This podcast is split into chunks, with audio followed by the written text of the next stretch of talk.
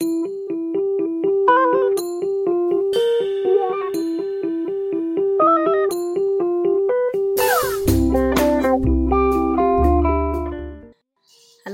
everyone.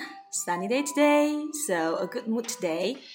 Mm, this is our daily topic. Welcome to 海乐读书吧，这里是我们的每日话题。Now, topic 聘金。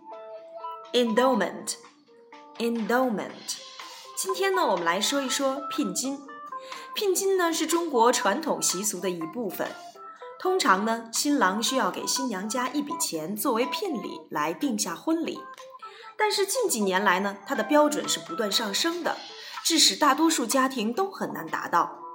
快速上涨的生活成本是聘金增加的主要原因。对于大多数的年轻人来说，结婚意味着独立组建家庭。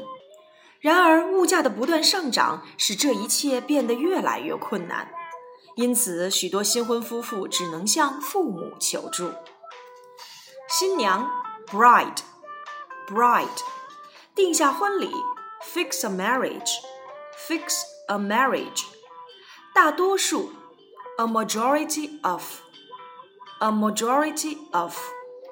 生活成本 （living cost），living cost。组建家庭 （set up a family）。set up a family。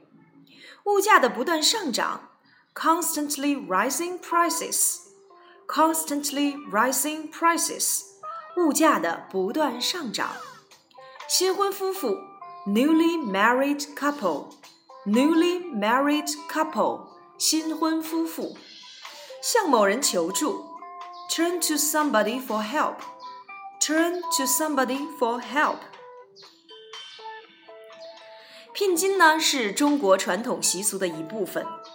Endowment is part of Chinese tradition。通常，新郎需要给新娘家一笔钱作为聘礼来定下婚礼。Usually, a bridegroom needs to pay a certain amount of money to the bride's family to fix a marriage. 但是近几年来，其标准不断上升，致使大多数家庭都很难达到。But the standards have become so high in recent years that a majority of families are finding it difficult to meet them. 快速上涨的生活成本是聘金增加的主要原因。The rapid rise in the living cost is the main reason for the increase of endowment. 对于大多数的年轻人来说，结婚意味着独立组建家庭。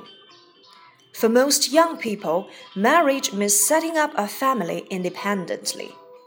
然而，物价的不断上涨使这一切变得越来越困难，which has become increasingly difficult because of the constantly rising prices. 因此，许多新婚夫妇都只能向父母求助。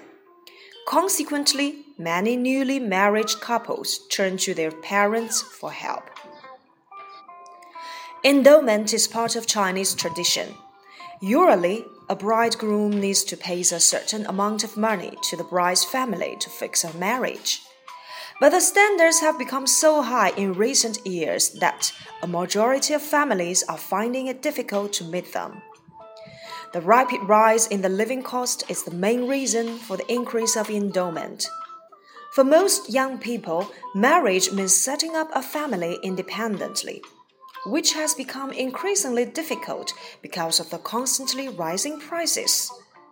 Consequently, many newly married couples turn to their parents for help.